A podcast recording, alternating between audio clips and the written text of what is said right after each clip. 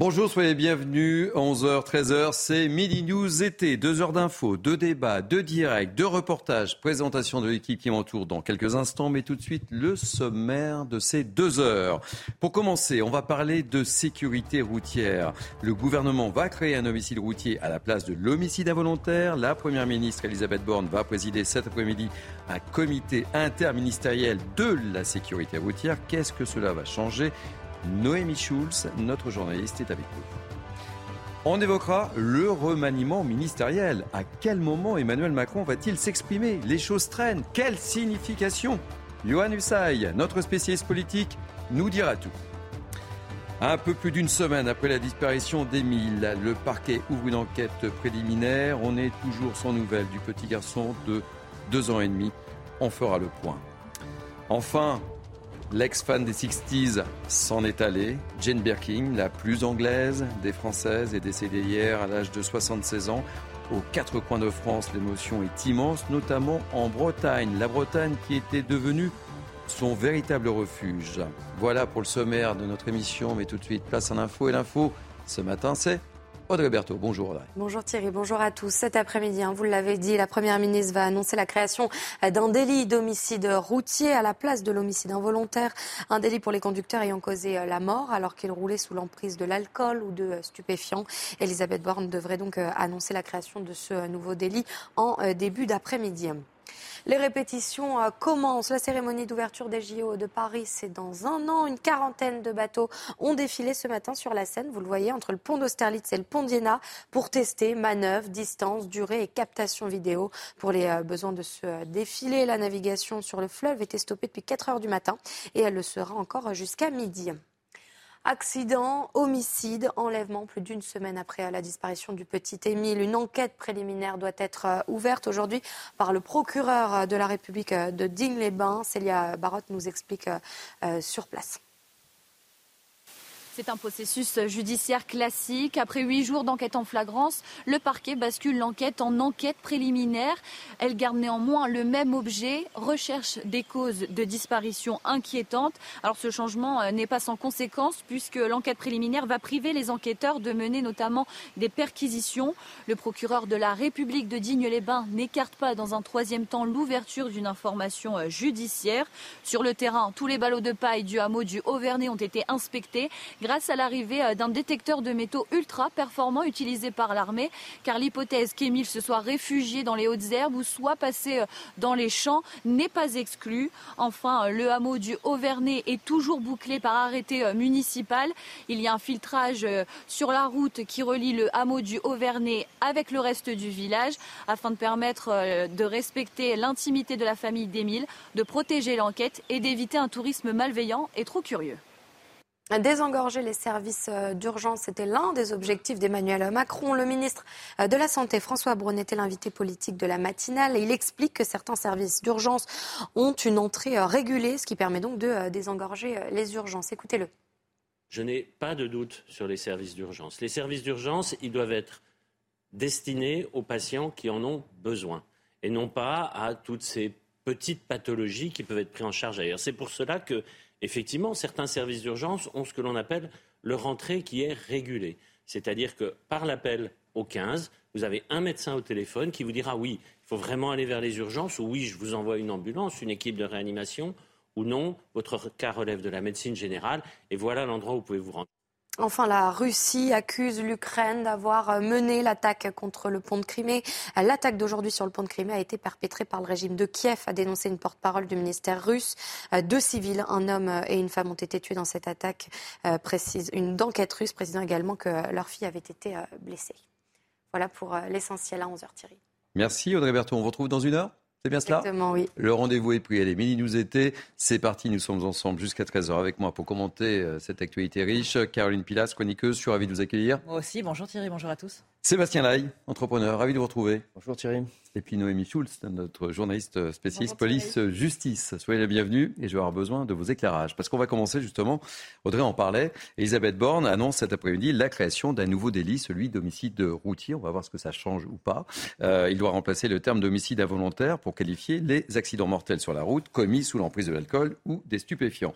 On voit tout ça avec Émilie euh, Gougache et on sera également avec euh, Sébastien Dufour, qui est un avocat en droit routier pour débattre. Mais tout de suite, Émilie Gougache. Un délit créé spécialement pour les conducteurs sous l'emprise d'alcool ou de drogue. Jusque-là, ces automobilistes commettaient un homicide involontaire aux yeux de la loi. Avec l'homicide routier, le conducteur en infraction sera considéré comme conscient du risque qu'il faisait courir aux autres. Une réforme que cet avocat spécialiste du droit routier qualifie de coquille vide. Ce n'est pas parce que l'on va débaptiser cette infraction d'homicide involontaire pour la renommer homicide routier, que ça va influer sur les comportements à risque et les comportements le plus souvent totalement euh, inacceptables sur la route euh, et qui procèdent encore une fois d'actes volontaires. Une réforme lexicale qui pourrait déjà être un premier pas pour les familles des victimes. La qualification d'homicide involontaire étant difficilement concevable dans le cadre d'accidents impliquant des conducteurs sous emprise d'alcool ou de drogue. Bien évidemment, cette mesure, euh, elle répond aux attentes des, victimes, mais euh, ce qu'attend la Ligue contre la violence routière de la part de, l'État, euh, ce sont des mesures qui permettent d'améliorer la sécurité routière sur le territoire national. D'après l'Observatoire national interministériel de la sécurité routière, plus de 3500 personnes sont décédées sur les routes en 2022. Si la vitesse reste la première cause, l'alcool arrive en second facteur avec 23% et 13% pour les stupéfiants. Alors que vient de nous rejoindre Joseph euh, Touvenel, directeur de la direction Capital Social. Vous avez une bonne excuse, un petit mot de billet? Oui, un accident sur le périphérique euh, et donc euh, les embouteillages qui vont avec. Je suis presque à l'heure. C'est bien. Merci à mon chauffeur. Merci en tous les cas, je suis ravi de vous avoir. Noémie Schulz, alors, qu'est-ce que ça va changer très concrètement? On a besoin de tout savoir. Ça change beaucoup de choses ou pas? Bah, non, honnêtement, c'est un changement de dénomination. On va nommer les choses différemment, on va mettre le doigt sur une réalité, mais euh, ça ne va pas changer grand-chose. Aujourd'hui, le fait de euh, causer la mort euh, au volant de sa voiture est effectivement un délit qualifié d'homicide involontaire. Pourquoi involontaire? Parce qu'il n'y a pas l'intention, la volonté de tuer. Et c'est ce qui horrifie les, familles de victimes, c'est l'emploi de ce terme involontaire quand la personne à l'origine de l'accident avait pris de la, drogue ou de l'alcool, puisque cette prise de substance, euh, elle, est, volontaire. Donc c'est pour répondre à, cette euh, émotion-là qu'on comprend euh, parfaitement que le gouvernement propose de changer, de faire une modification du code pénal et on ne dira plus euh, à l'avenir un homicide involontaire, mais un homicide routier qui ait des circonstances aggravantes ou pas. Mhm. Le fait de causer la mort en ayant pris, euh, en étant au volant d'un véhicule terrestre à moteur, sera qualifié d'homicide routier. On parlera plus de blessure involontaire, mais de euh, blessure routière. C'était effectivement une demande des associations de victimes, mais certaines, certains espéraient que ça aille beaucoup plus loin. Yannick Aleno, par exemple, dont le fils a été tué par un chauffard. Il voulait qu'on change de catégorie et que pour les personnes qui ont euh, causé la mort en ayant pris de la drogue ou de l'alcool, ce ne soit plus un délit mais un crime, euh, même si là il y a une difficulté euh, majeure qui est celle de l'intentionnalité, le fait d'avoir voulu causer la mort. Et puis quand vous posez la question aux spécialistes aussi de ces questions de, euh, de, routière. On vous dit que le moyen le plus efficace pour lutter contre le nombre de morts et, de blessés sur la route, ce serait d'abord de multiplier les contrôles, ce serait d'assurer un meilleur suivi des personnes déjà euh, condamnées, euh, plus que de changer cette dénomination, puisqu'encore une fois, les peines encourues vont rester les mêmes. si vous causez la mort en, ayant, en étant au volant et que vous avez pris de la drogue et de l'alcool, euh, vous avez deux circonstances aggravantes. La peine, elle est de 10 ans de prison et cette peine ne sera pas alourdie avec euh, l'homicide routier. Merci pour toutes ces précisions. On va ouvrir le débat euh, avec vous, bien sûr, si vous restez avec nous, mais avec Sébastien Dufour dans quelques instants. Mais tout d'abord, je vais vous faire écouter la réaction de, François Braun, qui est le ministre de la Santé, vous le savez, et qui était l'invité de la matinale, l'invité de Yohann Elsaï ce matin sur CNews. Mais le, changement sémantique, comme vous dites, n'est pas du tout anodin. Quand on prend la voiture, qu'on a bu ou qu'on a pris de l'alcool, eh bien, on est inconscient quelque part, on est inconscient de, de faire courir ce risque à soi-même et aux autres. Et quelque part, c'est effectivement un homicide dès lors qu'on va tuer quelqu'un sur la route. Il faut le reconnaître comme tel. Les peines encourues sont déjà importantes. Il faut là aussi qu'elles soient appliquées. Et on retrouve tout de suite euh, Sébastien Dufour, avocat en droit routier. Nous nous sommes parlé ce, week-end. Sébastien Dufour, bonjour, soyez le bienvenu dans Domi News Weekend. Qu'est-ce que ça change pour vous? Bah, En réalité, absolument rien. J'entendais tout à l'heure mon excellent confrère Jossaume avec qui, euh, je pense, euh, je suis celui qui plaide et qui défend le plus d'automobilistes pour ce genre d'infraction en France. La, sémantique, c'est bien, mais, la réalité des textes ne va absolument pas changer. Donc la répression restera la même. Et puis surtout, au, point de vue juridique, il faut quand même rappeler aux gens que l'alcool et les stupéfiants ne sont dans ce genre d'infraction que des éléments aggravants de l'infraction d'origine. C'est-à-dire qu'il ne peut pas y avoir d'homicide ou de blessure involontaire en matière routière s'il n'y a pas la commission au préalable d'une infraction du code de la route. C'est-à-dire que si vous, ne, si vous ne brûlez pas un feu rouge, si vous ne glissez pas un stop, et si vous êtes alcoolisé ou sous stupéfiant et que vous tuez quelqu'un, et si vous n'avez pas brûlé de feu rouge au préalable, si vous n'êtes pas en excès de vitesse, la juridiction ne peut pas vous condamner. Et ça, les gens ne le savent pas, que les juristes peuvent le savoir. C'est-à-dire que la circonstance aggravante est une faculté juridique pour la juridiction d'augmenter les peines, c'est-à-dire d'augmenter la répression. Mais le fait de rouler bourré et de tuer quelqu'un n'est pas suffisant, c'est ça qui est incroyable, ça n'est pas suffisant pour aujourd'hui condamner quelqu'un pénalement pour un homicide ou des blessures involontaires. Je le disais, euh, on a beaucoup parlé évidemment de, de, l'affaire Antoine Aleno, et Antoine Aleno voulait aller plus loin. Alors, aller, plus loin, moi je suis d'accord à partir, à partir du moment où ça concourt à sécuriser les, routes. Bon, mais je vais vous donner un exemple euh, que j'ai vécu euh, dans, une juridiction. Un jour, j'ai un, bon père de famille qui rentre chez lui, qui double une voiture sur une départementale.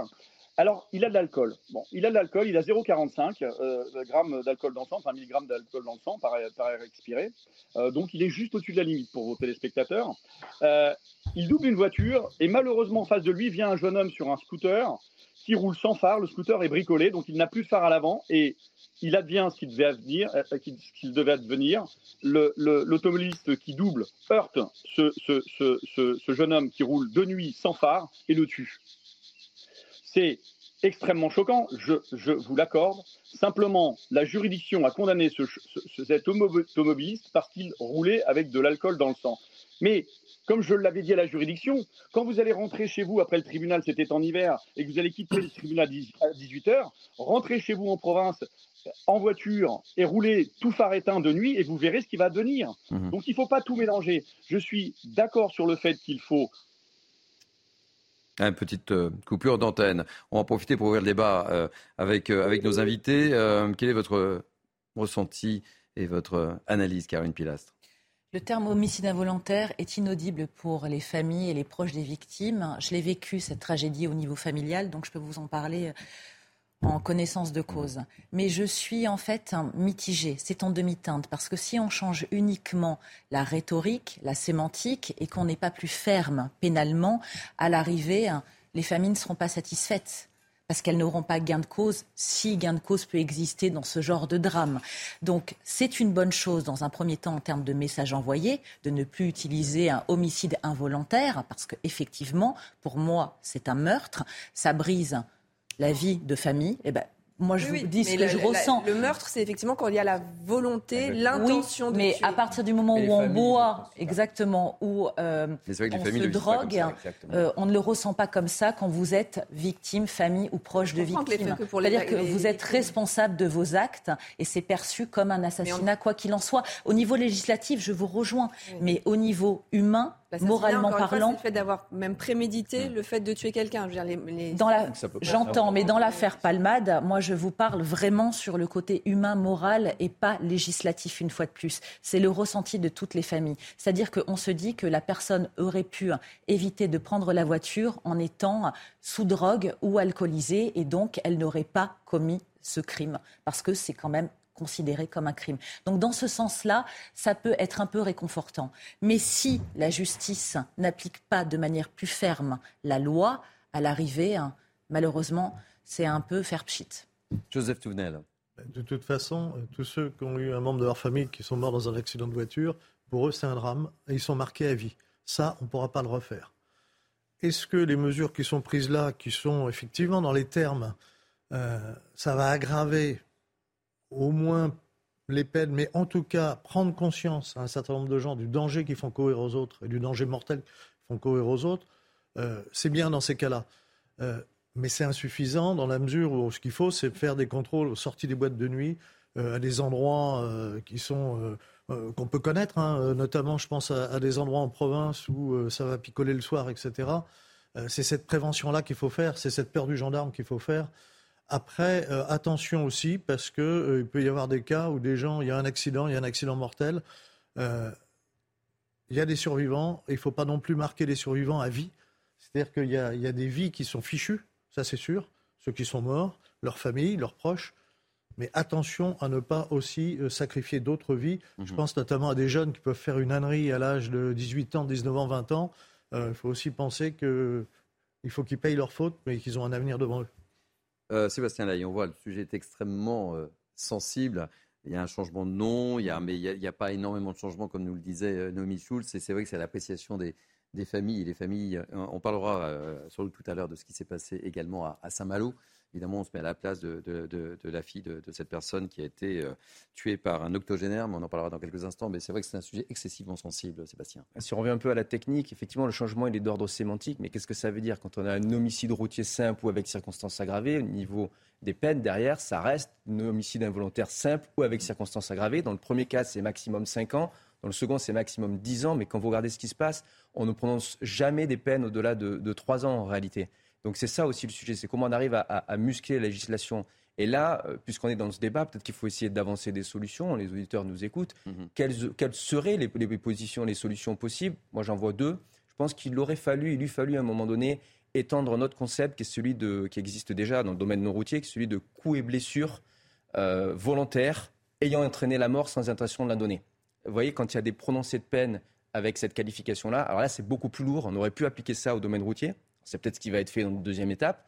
L'autre solution, c'est de créer une catégorie ad hoc. Il y a des forces politiques qui demandent ça depuis des années. Hein. Il y a encore un député UDI, euh, M. Pierre Morel à l'huissier, qui demande euh, quelque chose de beaucoup plus dur, avec une peine planchée de, de 7 ans, je crois, à chaque fois qu'il y a en fait un accident de la route qui entraîne une mort. Donc vous voyez, il y, a des, il y a des solutions juridiques. Pour l'instant, on ne les a pas vraiment explorées. Pour l'instant, on a répondu à l'urgence et à l'émotion des associations. On a changé le nom, mais au niveau du droit, rien n'a changé. Donc euh, il va falloir voir ce qui va être fait euh, dans les prochaines années. Je crois que vous, mettez, le doigt sur le, sujet, c'est qu'effectivement, les, peines encourues sont déjà lourdes, puisqu'encore une fois, si la conduite euh, l'homicide volontaire qui devient un homicide routier avec circonstances aggravantes, ça peut vous coûter jusqu'à 10 ans de prison.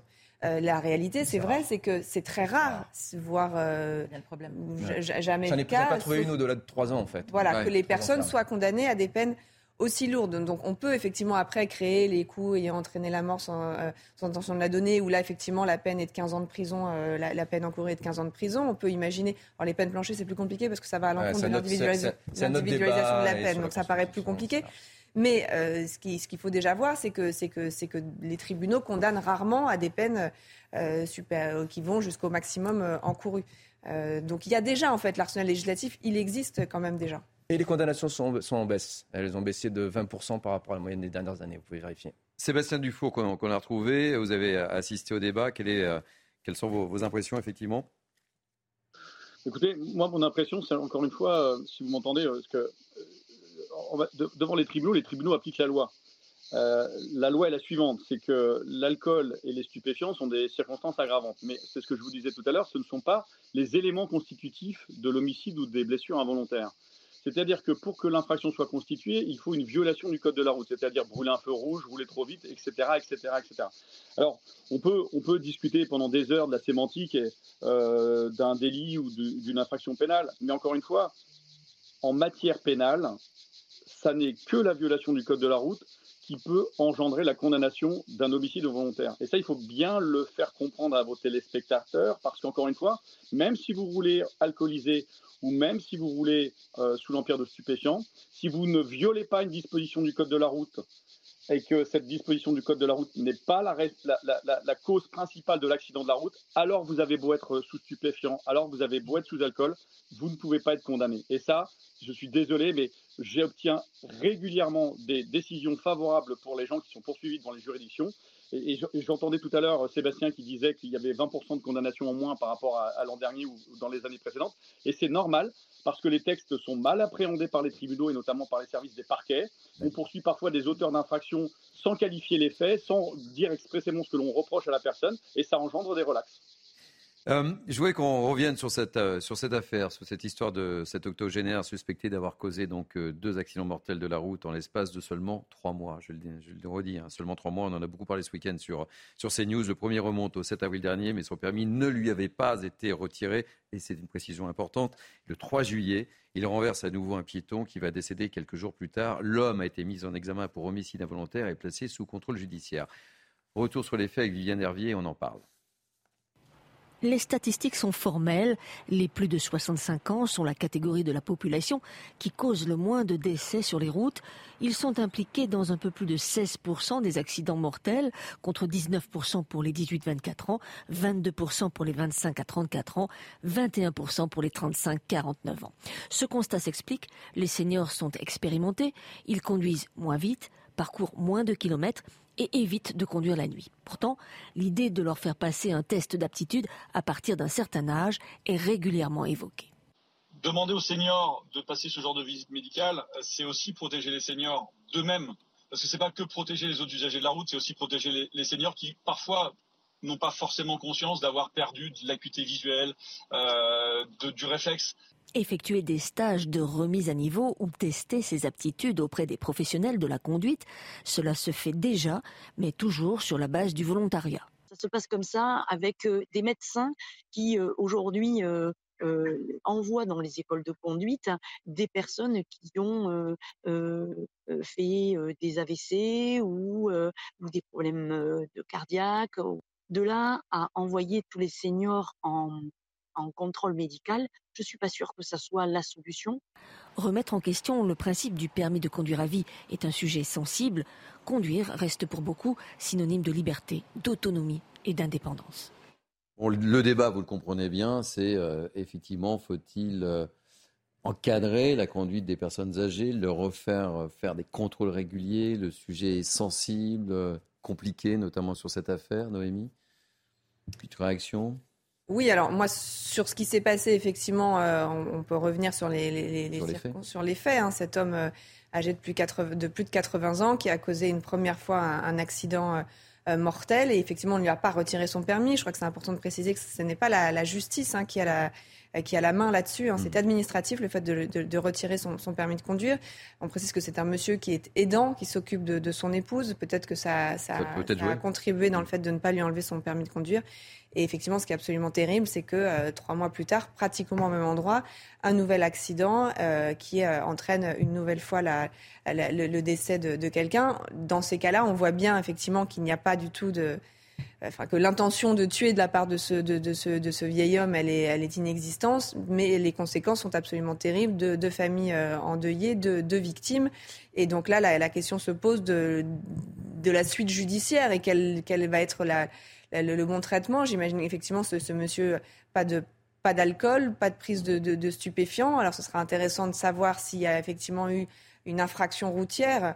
Euh, est-ce qu'il a, euh, est-ce qu'il roulait trop vite Est-ce qu'il a grillé un feu rouge Est-ce qu'il a grillé un stop Mais s'il n'a juste pas vu les personnes qui traversaient parce qu'effectivement il était, euh, je ne sais pas pour quelle raison il ne, les, a pas vus, ça va poser la question effectivement des, suites judiciaires. Sébastien Dufour, ce qui est terrible dans, cette affaire, c'est qu'effectivement, on se met à la place de la fille de, ce monsieur qui, effectivement, crie au scandale, profondément choqué, et qui ne comprend pas que trois mois après, effectivement, cette personne était encore au volant de, son véhicule. On voit bien, le sujet est ô combien sensible. Hein. Mais je, le comprends complètement, et Noémie l'a dit, il appartient à l'autorité euh, euh, euh, nationale, c'est-à-dire au préfet du département, de, prendre des mesures pour faire cesser cette personne et, lui enlever son droit de conduire. Donc c'est aux représentants de l'État au niveau local de, prendre des décisions pour permettre notamment la suppression la rétention provisoire d'un permis de conduire. Mais je, voulais dire une petite chose. J'ai regardé les statistiques de votre reportage. Il faut, il faut le savoir et il faut, il faut le euh, lorsque le CISR, donc c'est le comité interministériel de la sécurité routière, vous donne des chiffres sur l'implication des personnes âgées dans les, dans les accidents de la route, ces chiffres sont faux. Et pourquoi sont-ils faux? Parce qu'ils ne tiennent pas compte du nombre de kilomètres parcourus. Donc si vous ramenez en proportion des kilomètres parcourus le taux d'implication des personnes âgées dans les accidents de la route, ce taux est beaucoup plus important que ce que l'on veut vous faire croire. Et dans mes dossiers, ça fait plus, de 20 ans que je fais ce boulot-là, c'est-à-dire de défendre les automobilistes. J'ai régulièrement, régulièrement des personnes âgées impliquées dans des accidents de la route. Ça, c'est quelque chose qui, est, redondant. Euh, généralement, quand vous avez notamment des, accidents avec des piétons, vous, trouvez régulièrement des personnes âgées qui sont impliquées avec les accidents piétons. Merci pour votre témoignage, Sébastien Dufour. Je rappelle que vous êtes euh, avocat en droit routier. Très rapidement, euh, un mot de conclusion sur le sujet, Caroline Pilastre. C'est une question de responsabilité individuelle, mais évidemment, moi, je suis pour plus de sévérité, quelle que soit la situation de la personne, même si précédemment, ce n'était pas un récidiviste. Évidemment, ce monsieur était un aidant. C'est un sujet qui me touche particulièrement, mais ça ne justifie absolument pas la mort d'une victime en face. Donc, il faut vraiment que la France prenne conscience aussi que c'est une réalité qui brise des familles et les familles prennent à perpétuité quand les personnes victimes ne restent pas en situation de handicap jusqu'à la fin de leur vie. Joseph Touvenel et Sébastien euh, très rapidement. On a deux choses. D'abord, euh, on ne peut pas faire un raisonnement global sur un cas euh, dramatique, mais atypique. Par contre, on peut se dire qu'effectivement, moi, j'emmène ma vieille voiture au contrôle technique régulièrement. Je trouve qu'à partir d'un certain âge, on pourrait demander mm. d'avoir un contrôle de santé pour voir notamment, on voit quelquefois des automobilistes qui visiblement la nuit ont du mal à voir, ce, qui, est mm-hmm. ce qui est un danger. Donc une fois qu'on a fait ça, il faut se poser un autre problème. Noémie Schulz l'a évoqué quand elle a dit que cette personne était aidante. Il y a des gens qui sont très isolés. Il y a les aidants, mais on voit euh, dans les campagnes notamment des gens très très isolés. S'ils n'ont pas de voiture, comment font-ils? Mhm. Et là, je n'ai pas la solution euh, d'un claquement de doigts, mais il faut vraiment y réfléchir. Parce qu'on ne peut pas non plus enfermer des personnes âgées qui ont besoin d'abord de voir, de côtoyer les autres, puis d'aller faire leurs courses et de vivre normalement. Sébastien? Au-delà de ce sujet, il faut aussi encourager nos seniors, avec l'augmentation de l'espérance de vie, à passer régulièrement des tests cognitifs. Maintenant, on est appelé à vivre 10, 15, 20 ans avec mmh. la possibilité d'avoir des tests cognitifs, mais en étant toujours finalement assez actif. C'est vrai que dans les grandes villes, c'est assez facile de renoncer à la voiture, un peu plus compliqué en campagne, mais en fait, il y a tout un tas d'activités où il faudrait encourager les seniors à passer régulièrement ces tests cognitifs pour enrayer, par exemple, la survenue de, maladies, comme on le sait, hein, comme Alzheimer ou autre, et, éviter dans le cas de la voiture, puisque là, on a un, danger immédiat. Mais c'est vrai du problème cognitif, c'est vrai, c'est vrai aussi en ophtalmologie et des mmh. yeux, par exemple, hein, de oh vérifier sa vue pour la conduite la nuit. Ça peut arriver beaucoup plus tôt dans sa vie, d'ailleurs. Allez, on va marquer une première pause dans ce Mini News été. Merci, Noémie Schulz, pour toutes ces, précisions. Et puis, on va suivre avec attention ce qui va se passer, l'intervention. Bah, on sait plus ou moins ce que va annoncer de surprises. Il n'y a pas trop de surprises. On est d'accord. 11h27, on marque une pause et on se retrouve et on parlera. Il n'y a toujours pas de fumée d'ange du côté de l'Elysée. On parlera du remaniement. Pas de signe, à moins que vous ayez des informations. Pas du tout. Hein. Pas du tout, mais on va en parler avec Yohann Usaï. Personnellement, j'ai pas encore eu de coup de fil. Je n'ai pas eu de coup de fil. non plus, on attend. Pas, pas de... qui vivent. Hein. Très bien. Eh bien, on en parlera dans quelques instants. On marque une pause. À tout de suite. Il est 11h30. Vous êtes bien sur CNews. C'est Mini News heure été. Nous sommes ensemble jusqu'à 13h. Et pour commenter l'actualité, Caroline Pilastre, Sébastien Lay et Joseph Touvenel. Donc, j'ai fait une espèce de grand teasing hein, juste avant la pause publicitaire. Toujours euh, pas de fumée blanche euh, du côté de l'Elysée. Les 100 jours sont largement euh, dépassés. On s'attendait à une prise de parole, mais pour le moment, pas de son non plus du côté d'Emmanuel Macron. Euh, comment les choses risquent potentiellement de s'organiser Yohann Usaï va tenter de nous répondre et puis on va nous tenter de débattre. si tenter qu'on puisse se débattre, on sera avec Arnaud Benedetti, visage ô combien bien connu sur l'antenne de, CNews, qui nous apportera quelques informations, qui sait. Mais tout d'abord, Yohann Usaï. Une seule certitude cette semaine, le président de la République prendra la parole il s'adressera aux Français pour dire quel bilan est-ce qu'il tire des récentes émeutes et quelles perspectives il souhaite offrir pour les quatre prochaines années de son mandat. Mais la question qui agite la majorité et le gouvernement, y aura-t-il un remaniement également dès cette semaine? Seul le président de la République a la réponse à cette question. Même les ministres ne sont pas au courant. Évidemment, ça les agace. Difficile de travailler sur ces sujets, de faire avancer ces dossiers quand on ne sait pas on sera encore en poste la semaine prochaine. Alors Emmanuel Macron a différentes options. Il peut décider de ne rien changer pour l'instant et d'attendre éventuellement le mois de septembre, la rentrée. Il peut procéder à un simple remaniement, c'est-à-dire des ajustements, changer quelques ministres au sein du gouvernement, ou il peut carrément changer de gouvernement, c'est-à-dire changer également de Premier ministre. Elisabeth Borne peut-elle partir? C'est une possibilité. Les dernières informations qui nous arrivent ont plutôt tendance à dire qu'elle devrait rester malgré euh, ses échecs. Le plus important, évidemment, ne pas être arrivé à faire voter la réforme des retraites, ne pas avoir trouvé de majorité, avoir été contrainte d'utiliser euh, le 49-3. Emmanuel Macron peut aussi décider de, de changer de Premier ministre pour nommer qui Quelqu'un qui serait en capacité de réunir une majorité à l'Assemblée euh, nationale, un profil extrêmement compliqué euh, à trouver. Le président de la République a encore quelques heures pour réfléchir avant de s'adresser euh, aux Français. Il s'exprimera, c'est sûr. Y aura-t-il un remaniement? Aujourd'hui, c'est impossible à dire. On va retrouver tout de suite Arnaud Benedetti. soyez le bienvenu, Arnaud Benedetti, politologue. Alors, est-ce que vous avez des informations à nous donner? Je disais avec un peu d'humour, pas de fumée blanche du côté de l'Elysée pour le moment. Mais euh, ça ne saurait tarder. Ou il est urgent, il est urgent que ça arrive. Je n'ai pas plus d'informations que ça nous aille. Vous savez, un remaniement a, trois critères. Soit c'est un remaniement technique et on fait sortir quelques ministres qui euh, soit sont en délicatesse, soit euh, ne donnent pas satisfaction Soit c'est un remaniement sans changement de Premier ministre également, mais beaucoup plus large, ou soit c'est un, remaniement avec un changement de Premier ministre. Mais la réalité, c'est qu'en fait, Emmanuel Macron n'a à ce stade peu de cartes dans, dans son jeu. Le vrai problème pour lui, c'est l'Assemblée nationale, où il ne dispose pas d'une majorité, où il dispose d'une majorité extrêmement relative, la majorité la plus relative qu'un gouvernement euh, ait eu à sa disposition depuis le début de la Ve République. Et tant qu'il n'a pas réussi finalement à résoudre cette équation parlementaire, le changement de gouvernement, j'allais dire, est presque accessoire dans l'état des rapports de force politiques. Donc c'est ce qui explique vraisemblablement le fait de cette attente, de ces tergiversations qui euh, ont pour explication, encore une fois, l'équation parlementaire. Alors, Elisabeth Borne, elle reste ou elle part selon vous? On a vu qu'elle avait pris, euh, pris position dans le Parisien, elle avait accordé une longue interview, elle abordait tous les thèmes. Après, il y a eu le défilé du 14 juillet, on regardait tous les petits signes, on la voyait euh, plutôt tout sourire, etc. Vous savez bien comment sont les journalistes, on essaie de guetter dans cette période de suspense insoutenable. Mais, euh, mais ça commence par là d'ailleurs. Écoutez, euh, alors c'est vrai que Emmanuel Macron nous a habitués parfois à prendre des décisions qui constituaient un contre-pied par rapport à ce qu'on imaginait. Là, on a matière, tous les signaux qui sont envoyés du côté de Matignon, plutôt présage d'un maintien euh, d'Elisabeth Borne euh, à ce stade. D'autant plus qu'au regard, encore une fois, de la configuration qui est la sienne, elle n'a pas forcément euh, démérité, au moins dans la tâche qui était la sienne.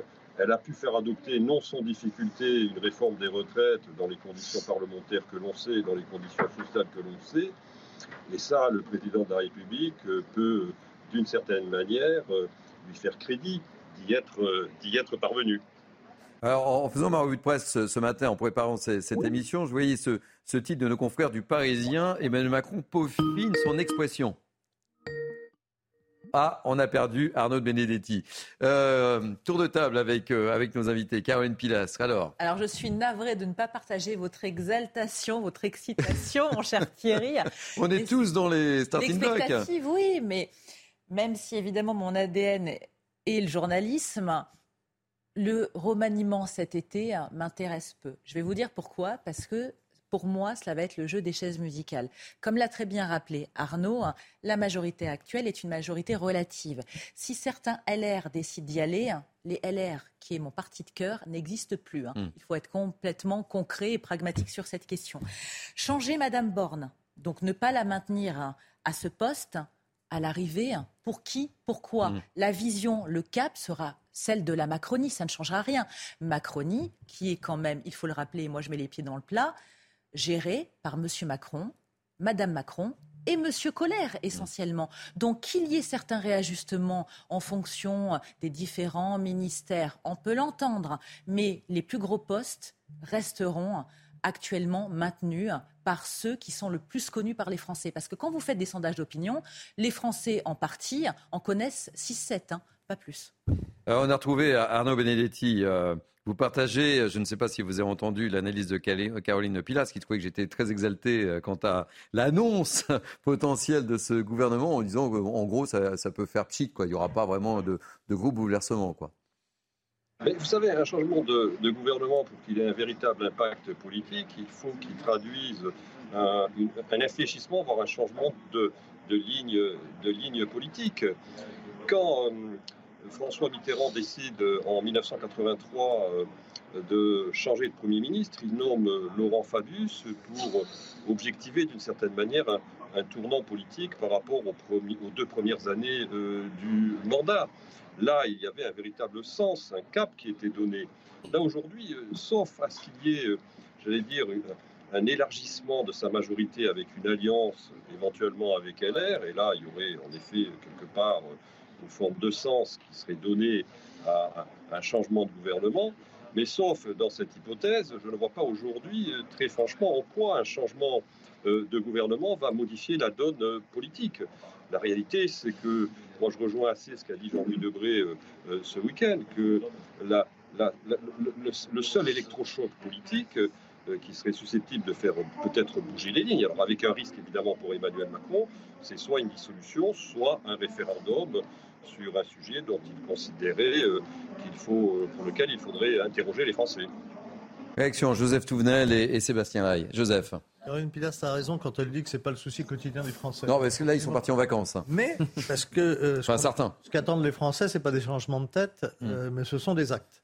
Cela dit, les têtes, c'est quand même important parce qu'il n'y a pas que les ministres ou les secrétaires d'État, il y a tous les cabinets. Et la période de flottement, c'est jamais bon, surtout qu'on a quelques gros dossiers urgents à traiter tant qu'on reste dans une période où les ministres eux-mêmes ne savent pas s'ils seront encore là. Ah, ça ne doit pas être confort pour certains, là. Hein. Absolument. Et, du coup, les dossiers. Pour engager une dynamique, ce n'est pas, pas l'idéal. Hein. Les dossiers ne sont pas traités. Donc, la politique française est un peu à l'arrêt, alors qu'on a des très gros sujets. Euh, j'en citerai un qui n'est pas franco-français, mais qui est européen et qui doit nous donner quelques soucis. C'est la nomination à la concurrence au niveau de l'Europe d'une américaine très proche des gros trusts américains. On a déjà vu les Américains condamner des entreprises françaises, je pense Alstom, je pense BNP, à des sommes fabuleuses. Mettre une Américaine au cœur de ce sujet devrait euh, demander à notre gouvernement et aux autres gouvernements d'agir euh, rapidement, efficacement. Si on est en train de se demander qui sera Premier ministre demain matin ou dans trois semaines, on ne va pas agir avec puissance au niveau de l'Europe, et c'est bien dommage. Sébastien Rey. Moi aussi, je ne partage pas cette exaltation pour une forme de théâtre politique, hein, comme disait Platon. Euh, je crois que la principale attente, c'est d'abord qu'Emmanuel Macron s'exprime et s'exprime mm. sur la séquence des émeutes, sur la séquence des 100 jours. Ça, c'est la priorité. Ensuite, je vais vous donner un petit peu mon intime conviction.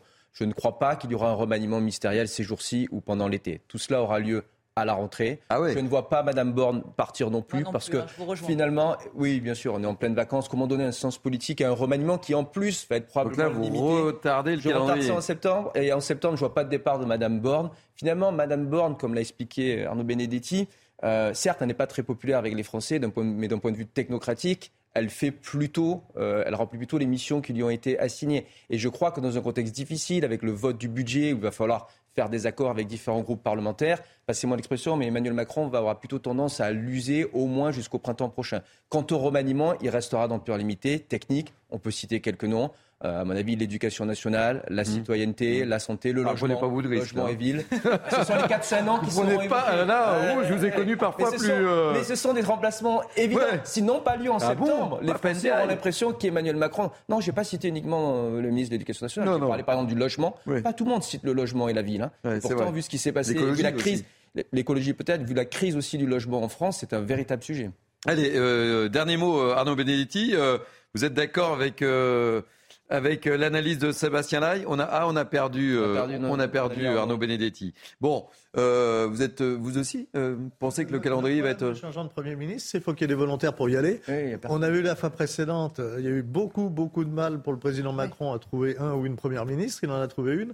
Euh, S'il a personne derrière, euh, voilà. À un moment donné, on sait qu'il avait approché le président du Sénat, qui lui se trouve très bien au Sénat, où on mange très bien. Et, euh, Bon, allez, on change de sujet. J'a- J'allais commenter sur l'hypothèse Darmanin. mais- Moi, j'y crois pas du tout. Moi non plus, je n'y comme crois il pas. vise la que- présidentielle et il se tirerait une balle dans le pied. Non, il y a, un- autre sujet aussi avec l'hypothèse Darmanin, c'est que ça serait pour séduire la droite. Mais en réalité, aucun LR ne va suivre quelqu'un qui a quitté le parti il y a maintenant six ans, qui est, qui est à tort à raison considéré en interne comme un traître. Et donc, c'est pas forcément la bonne solution pour aller séduire d'autres groupes parlementaires. C'est ça, la limite de M. pardon, Darmanin. Au niveau du ministère de l'Intérieur, parce qu'il est quand même bon, il est apprécié par euh, la majorité des restera là où il policiers. est, probablement. Donc euh, c'est très compliqué, mais à l'arrivée, ça changera pas grand-chose. Bon, je vois que sur ce plateau, je suis le seul à être exalté par tant le mieux, il sujet. faut garder votre Mais, euh, moi, c'est sans doute ma passion de la Ah, politique qui il fait que je regarde ça avec une grande attention. Mais euh, Il faut savoir garder sa jeunesse, la preuve. Voilà, et ça me fait plaisir. enthousiasme. Et, son- Merci mille fois. Ça me fait plaisir de vous avoir à mes côtés. On va changer de, on va changer de sujet. Et les transitions sont parfois euh, difficiles, euh, surtout après ce qu'on qu'on vient de dire. Mais cela fait maintenant plus d'une semaine que le jeune euh, Émile est introuvable. Aujourd'hui, le parquet de Digne-les-Bains va ouvrir une enquête préliminaire pour recherche des causes de disparition inquiétantes. Et je le disais, les enquêteurs n'ont toujours aucune, aucune piste après la disparition de cet enfant de deux ans et demi, et ce malgré de nombreux moyens mis en place. On fait le point avec Célia Barotte, on en parle très rapidement euh, tous les quatre. C'est un processus judiciaire classique. Après huit jours d'enquête en flagrance, le parquet bascule l'enquête en enquête préliminaire. Elle garde néanmoins le même objet, recherche des causes de disparition inquiétantes. Alors ce changement euh, n'est pas sans conséquence puisque l'enquête préliminaire va priver les enquêteurs de mener notamment des perquisitions. Le procureur de la République de Digne-les-Bains n'écarte pas dans un troisième temps l'ouverture d'une information euh, judiciaire. Sur le terrain, tous les ballots de paille du hameau du Haut-Vernay ont été inspectés grâce à l'arrivée euh, d'un détecteur de métaux ultra performant utilisé par l'armée, car l'hypothèse qu'Émile se soit réfugié dans les hautes herbes ou soit passé euh, dans les champs n'est pas exclue. Enfin, euh, le hameau du Haut-Vernay est toujours bouclé par arrêté municipal. Il y a un filtrage sur la route qui relie le hameau du Haut-Vernay avec le reste du village afin de permettre de respecter l'intimité de la famille d'Émile, de protéger l'enquête et d'éviter un tourisme malveillant et trop curieux. Caroline Pilastre, c'est incroyable cette, cette affaire. Tout le monde en parle. C'est vraiment. euh, et on n'a pas de piste. On a. euh, C'est terrible. C'est terrifiant et on ne peut faire que des hypothèses. Et pourquoi ça nous prend autant à cœur? C'est parce qu'on peut tous se projeter. Bah oui. Petit garçon pourrait être Ça le nôtre, pourrait être notre frère, notre neveu. Bien évidemment, c'est abominable. Là, c'est l'innocence euh, directe, euh, évidemment, qui vit euh, cette euh, horreur. Mais moi, je suis pas choquée, en fait. Parce qu'on m'a souvent posé la question de la fermeture de ce village et de la non-réaction de cette famille nombreuse, religieuse, il faut le préciser aussi, mais qui justement se raccroche en ce moment à la religion, vit la en foi. autarcie, exactement. Ça lui apporte de la force, du réconfort dans cette épreuve extrêmement douloureuse. Et je trouve ça plutôt bien aussi que le voisinage refuse pardonnez-moi, euh, de répondre aux badauds potentiellement malveillants, Et- ou même aux journalistes. journalistes, on peut le Bien comprendre aisément. évidemment. Et on pense aussi à l'affaire Grégory, Mhm. et puis au petit garçon qui a disparu dans cette même région il y a 34 ans. Mhm. Donc c'est vrai que c'est terrible, on ne sait pas ce qui s'est passé, mais malheureusement, on peut s'attendre au pire. Non, ce, qui est, ce que je disais, ce qui est incroyable, ce qui est dingue, c'est qu'on a, on a rien. Quoi. Rien. On ne sait pas si c'est un kidnapping, on ne sait pas euh, s'il est décédé, on ne sait Et rien. tout le monde en parle, je sais pas, hein, autour de vous, mais tout le monde m'en parle. Bah, tout le monde est choqué, hein. Je suis journaliste, mais est-ce que tu as des. Mais tout le monde en parle, ça touche tout le monde. C'est ça qui est incroyable. Il faut imaginer la douleur de ces familles. Caroline disait, il y a 34 ans, un autre enfant a disparu. Imaginez la douleur permanente de la famille de ce garçon depuis 34 ans. Ouais, ouais. Et la douleur de cette famille. Euh, alors, ça a été évoqué. euh, moi, je suis chrétien également. La mère de famille a demandé qu'on prie. C'est la seule chose que je peux faire, tout en disant que le maire a raison de fermer le hameau pour éviter le voyeurisme. Laissons ces gens euh, dans leur douleur et peut-être dans leur espérance aussi, mais surtout dans leur douleur, tout ce qu'on peut, ce qu'on peut dire. Maintenant. Ouais. Sébastien. Malgré la multiplicité des hypothèses, alors que le temps passe, c'est quand même le pire maintenant qui est, qui est envisagé. Et ça nous rappelle aussi euh, l'importance dans nos sociétés, à nouveau, de la protection de l'enfant et de l'enfance. Je crois que les gens sont en demande d'ailleurs d'une sacralisation, pour utiliser des termes religieux justement, de l'enfant et de la protection de l'enfance. Euh, on trouve ça dans toutes les opinions publiques de notre pays. En, ce moment, par exemple, aux États-Unis, il y a un film qui vient de sortir sur les enlèvements d'enfants, la pédophilie. Sound of Freedom, il n'a pas encore été traduit, le son de la liberté avec Jim Caviezel. Et on voit que c'est un petit film, petit budget. Il a énormément de succès parce que la question de l'enfant, la protection des enfants est en train de devenir un véritable sujet de, société, même un sujet euh, politique sur lequel les citoyens demandent aux politiques de se positionner. Merci pour euh, cette euh, réaction, Sébastien Lai. On va marquer une pause. On va se retrouver dans quelques instants. Je vous donne euh, le programme. On parlera de cette polémique entre Jean-Luc Mélenchon et le Conseil représentatif des institutions juives de France. On parlera également de l'exaspération des, Français face aux activistes écologistes. Et on commentera entre autres un sondage publié par nos confrères du Figaro. Et on reparlera de ce qui s'est passé chez cet agriculteur du Tarn où 3 hectares de vergers ont été ravagés. Je ne sais pas si ce sont les écologistes ou pas, mais enfin, il y a de fortes suspicions. Bref, on parlera de tout ça.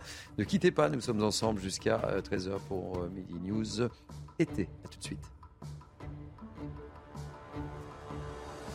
Vous êtes bien sur euh, CNews, il est quasiment midi, c'est Midi News été. Nous sommes ensemble jusqu'à 13h. Je vous présente l'équipe dans quelques instants, mais tout de suite, place à l'info. Et en ce midi, c'est Audrey Berthaud. Rebonjour Thierry. L'hémisphère nord entame une nouvelle semaine euh, de canicule en Europe.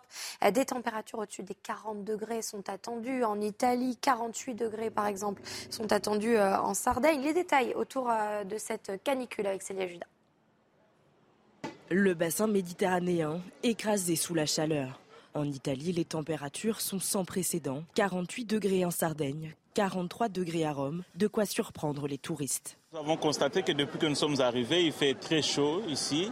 Euh, on a du mal à s'adapter vraiment, surtout que nous qui venons d'arriver, on se rend compte qu'il fait plus chaud par rapport à là où nous restons, chez nous en Afrique par exemple. Ah, La chaleur est énorme. Au Mexique aussi, il fait très chaud. Il fait 45 degrés. Mais ici, c'est humide. C'est terrible. Des températures similaires à Barcelone ou encore à Madrid. Toujours en Espagne, l'île de Palma dans les Canaries fait face à de violents incendies. 4000 personnes ont déjà dû être évacuées. De l'autre côté du globe, même chaleur constatée, le sud des États-Unis s'est récemment transformé en une véritable fournaise. C'est comme une chaleur très sèche, comme si vous étiez toujours debout à côté d'un four pendant que vous faites cuire quelque chose. C'est très chaud et tu peux pas t'en échapper. À Phoenix, dans l'Arizona, le mercure a enregistré 48 degrés Celsius. Dans la vallée de la mort, on atteint même les 53 degrés. Cette vague de chaleur n'est pas sans conséquences. Comme à Majorque, les flammes ravagent la Californie, mais également le Canada où 10 millions d'hectares sont déjà partis en fumée depuis le début de l'année. Et aujourd'hui euh, en France, la vigilance orange canicule est maintenue sur le euh, département des Alpes-Maritimes. À Nice et à Menton, le thermomètre affichait déjà 24 degrés ce matin. Météo France prévoit une évolution pour euh, la suite de la semaine. Demain, les températures devraient atteindre les 40 degrés. Cette nouvelle opération séduction pour la SNCF, la société ferroviaire va mettre en vente les 31 juillet et 1er août 300 000 billets de TGV intercités à petit prix. Les prix seront fixés à 29, 39 49 euros et, les trajets concernés seront euh, répartis sur l'ensemble du territoire et notamment sur euh, des destinations appréciées des Français durant l'été. Elisabeth Borne va annoncer euh, cet après-midi la création d'un délit d'homicide routier à la place d'un euh, délit d'homicide involontaire, un délit donc pour les conducteurs ayant causé la mort alors euh, qu'ils roulaient sous l'emprise de l'alcool ou de stupéfiants. Un automobiliste euh, de 81 ans a causé euh, la mort de deux personnes en trois mois. Il a été mis en examen pour homicide involontaire avec retraite permis. Cette actualité euh, dramatique relance une fois de plus le débat sur les seniors au volant. Faut-il leur interdire de conduire à partir d'un certain âge ou introduire des stages de remise à niveau? Souvent évoquées, ces pistes n'ont pour l'instant jamais été suivies. Les explications de Viviane Hervier. Les statistiques sont formelles. Les plus de 65 ans sont la catégorie de la population qui cause le moins de décès sur les routes. Ils sont impliqués dans un peu plus de 16% des accidents mortels, contre 19% pour les 18-24 ans, 22% pour les 25 à 34 ans, 21% pour les 35-49 ans. Ce constat s'explique. Les seniors sont expérimentés.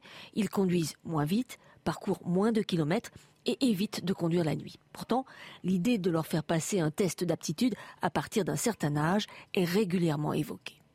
Demander aux seniors de passer ce genre de visite médicale, c'est aussi protéger les seniors d'eux-mêmes.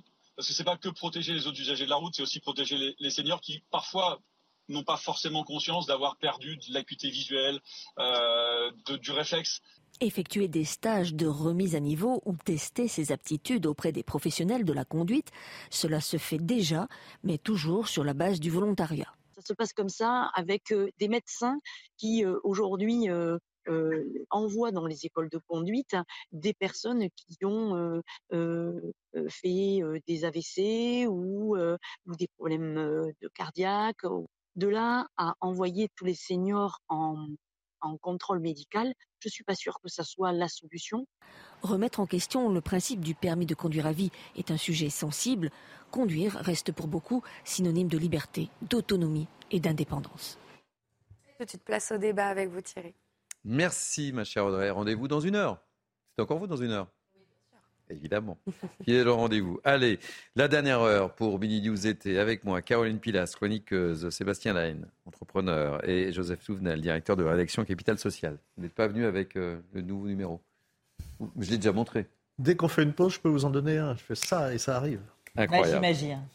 Allez, on poursuit si vous le voulez bien. On va parler. Alors, il y a des mots comme ça qui apparaissent hein, sur tourisme, euh, éco, terrorisme. Je ne sais pas si ça rentrera dans le dictionnaire ou pas. Je ne sais pas si c'est figure, je ne crois pas. Mais en tous les cas, euh, on va évoquer l'exaspération des Français face justement aux activités, euh, aux activistes écologistes. Et selon un, baromètre publié par nos confrères du Figaro, baromètre d'Oxa fiducial, ces chiffres, 85% d'entre eux désapprouvent les sabotages d'infrastructures et d'exploitations agricoles. Trois quarts des Français, c'est-à-dire 73%, estiment que les services de renseignement doivent pouvoir utiliser les mêmes moyens que l'antiterrorisme pour surveiller et arrêter les activistes. On sera dans quelques instants avec Bernard Carayon, qui est le maire de Lavore, une petite commune du Tarn, où, on l'a évoqué ce week-end, un agriculteur a vu euh, trois hectares de, de ses serres et de ses vergers euh, totalement détruit. Euh, il a tenu une conférence de presse euh, ce dimanche. On sera avec lui dans quelques instants. Mais d'abord, sur l'exaspération des Français, on voit le sujet de Célia Judas et on entame le débat. Mademoiselle, vous en avez pour longtemps? Oui, c'est très bien, mais est-ce que vous en avez pour longtemps? Des Français exaspérés par les militants écologistes radicaux. Selon un récent baromètre, ils sont plus de 8 Français sur 10 à condamner leurs moyens d'action, parmi lesquels intrusion d'infrastructures, sabotage d'exploitations agricoles, utilisation de la violence ou encore saccage de lieux publics. Les Français ont en mémoire l'occupation de la zone d'aménagement différée à Notre-Dame-des-Landes il y a de cela dix ans et plus récemment l'attaque des méga-bassines à Sainte-Soline le 25 mars dernier.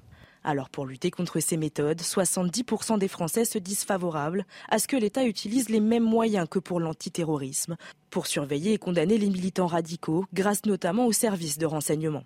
Autre solution avancée par les Français, l'installation plus massive de caméras sur les sites dits sensibles, le déploiement de plus d'agents de sécurité ou encore l'utilisation de drones de surveillance. Enfin, face à des actions de plus en plus récurrentes, le ministre de l'Intérieur Gérald Darmanin a récemment annoncé la création d'une cellule anti-ZAD. Cette dernière devrait voir le jour le 1er septembre prochain. Allez, on va retrouver tout de suite euh, Bernard Carayon, le maire LR de Lavore. Soyez le, bienvenu, euh, Bernard Carayon. On a beaucoup parlé de ce qui est arrivé euh, à, cet agriculteur qui est situé sur, sur votre commune. Hein. Ces, ces, trois hectares de vergers qui ont été totalement ravagé. C'est cela, vous nous rappelez les faits, euh, Bernard Carillon?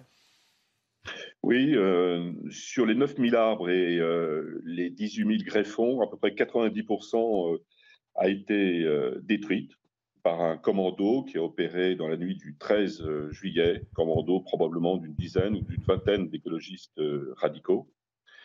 Euh, hier, lors de la conférence de presse, étaient venus spontanément des anciens salariés de cette société qui, existe depuis 60 euh, ans, euh, qui a connu plusieurs propriétaires, dont des pieds noirs au, départ, qui avaient créé ça au lendemain de la guerre d'Algérie. Et, j'ai vu des, hommes de 70 ans qui pleuraient, qui pleuraient devant le gâchis. Bon. Vous savez, ce, travail, c'est un travail dur. Ce sont des gens qui se lèvent, ce sont des ouvriers qui se lèvent à 4 heures du matin, 5 heures, 5 heures du matin. Bon. Et tout ça est détruit, détruit par une bande de salopards. Et je pèse mes mots, par une bande de salopards qui détruisent un outil de travail qui détruisent une, production de proximité. On ne cesse de parler des circuits courts, de les vanter en France. Et nous le faisons en particulier à l'Avor pour notre cuisine centrale. 90% de ce que nos enfants mangent ou, les personnes âgées mangent, c'est du circuit court. Et on détruit ça, mais c'est hallucinant. Je donnais ce, sondage, je suppose que, au moins, je ne dis pas que ça vous rassure, mais 85% euh, des, Français euh, désapprouvent les sabotages d'infrastructures et d'exploitations agricoles. Donc on voit bien qu'il y, a quand même un, ras-le-bol qui s'exprime des, Français, parce qu'on voit la multiplication de, ce genre d'actes. Il y a eu des serres du côté de, Nantes. Euh, on se souvient, même si ce n'est pas la même situation, mais c'est la même petite musique, euh, de la manifestation de, Sainte-Soline. Et, les Français, on le voit à travers ce, ce sondage, en ont ras-le-bol. Oui, ce qui prouve qu'ils ont du bon sens et qu'ils attendent de l'État une réponse forte qui ne vient pas. Ils attendent de la justice des sanctions pénales sévères qui ne viennent pas. D'ailleurs, très peu d'agriculteurs eux-mêmes portent plainte car ils n'ont pas confiance dans, le résultat euh, des enquêtes et dans le suivi par la justice. Euh, c'est dramatique, mais la plupart des agriculteurs sont désarmés face à ce genre de situation. Euh, l'intrusion sans violation du domicile, par exemple, n'est pas punie. la diffamation d'agriculteurs ou de sociétés agricoles auxquelles on reproche d'être pollueurs, ce qui est faux dans la plupart des cas, ne peuvent pas être poursuivis pour diffamation. Euh, il y, a bien un cadre juridique qu'il faut euh, repenser.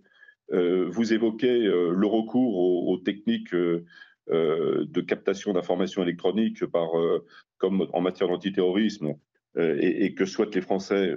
Je, les comprends. Les technologies qui sont utilisées dans des domaines beaucoup plus graves, bien sûr, comme le terrorisme classique, si je puis dire, doivent être mobilisés au service de, la recherche de ces individus. Joseph Tounel, on poursuit le débat. Je vous garde avec nous, euh, Bernard Carillon. Joseph Tounel. D'abord, je suis heureux de retrouver Bernard Carillon, que je n'avais pas vu depuis longtemps. Euh, je me rappelle quand il s'occupait de l'intelligence économique à l'Assemblée nationale. Il avait fait des propositions qui étaient d'excellentes propositions, malheureusement, qui jusqu'ici n'ont peu été suivies par les pouvoirs politiques. Quand on voit les, conséquences, là, les conséquences, c'est d'abord des gens qui méprisent hein. le, travail.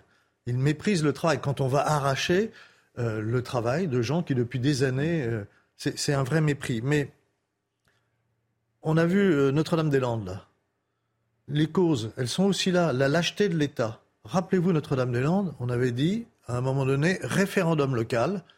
Et on suivra le référendum. Le référendum dit aéroport. Moi, je ne sais pas s'il fallait. Pour bien connaître le dossier, il y avait une volonté locale. Hein, ça, je confirme. on fait une promesse il y a euh, une majorité qui dit aéroport et le pouvoir politique recule et donne raison donc aux extrémistes. C'est-à-dire qu'on met. Est-ce que ça, ça n'a pas été l'élément déclencheur, justement C'est un des éléments déclencheurs. C'est un des éléments déclencheurs, on est d'accord. On vous laisse le terrain que vous occupez. On a donné raison à la violence, d'une certaine manière. on a validé les choses. Validé la, violence. la première, euh, enfin, à mon sens, la première cause, cette lâcheté. Euh, et puis, il y a autre chose. On est. L'écologie, c'est une bonne chose. C'est-à-dire prendre soin euh, de la planète, de son milieu, euh, c'est à la fois du bon sens, c'est utile. Personne ne conteste. Hein. Mais on a une nouvelle religion qui arrive, et dans toutes les religions comme ça, il y a les parfaits. Et ces gens-là sont des parfaits. Eux, ils savent. Eux, ils peuvent imposer, y compris par la force, y compris par des actes illégaux. C'est un hyper-égoïsme et une toute-puissance très très dangereuse. et ces gens-là, ils doivent être retrouvés et condamnés.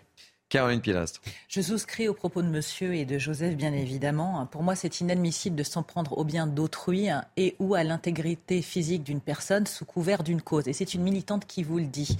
La cause est bonne, mais la méthode est mauvaise. Les gens en ont marre du radicalisme, je pense, en grande partie. Parce qu'ils n'ont pas le monopole de l'écologie. Certes, ils veulent un mieux vivre, un mieux être, un mieux respirer. Mais, comme tu le disais, Joseph, nous sommes tous des humains. Nous sommes tous de passage sur cette terre et pardonnez-moi, c'est une cause qui doit être transpartisane. Alors, ils vont vous mettre en exergue que les pouvoirs publics, depuis tant d'années, ne prennent pas en considération la cause climatique et que cette cause transcende toutes les autres, puisque de toute manière, on peut ramener en termes de ramification tous les secteurs de la société à l'écologie.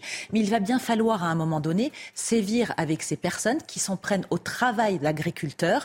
La sensibilisation est une bonne chose, mais la méthode violente, haineuse, ne passe plus auprès de la plupart d'entre nous, parce qu'une fois de plus, c'est inaudible. Et moi, je rejoins les Français dans ce sondage. Hein. Bien sûr. C'est très clair, 85% hein, désapprouvent. Sébastien Lai. Et ces violences, elles sont d'autant plus incompréhensibles. Vous aussi, vous, pensez que la, ZAD, de Nantes, ça a été un des éléments déclencheurs parce qui... a, on a, a posteriori, finalement, donné raison, validé la, violence. Alors et, la tactique. La tactique et la tactique des, des mouvements radicaux. Mais je crois que c'est d'autant plus incompréhensible qu'en fait, dans la société française, il y a un consensus sur la question écologique sur le changement climatique, la réalité du changement climatique et les efforts à, faire en termes de transition énergétique et de défense de la biodiversité.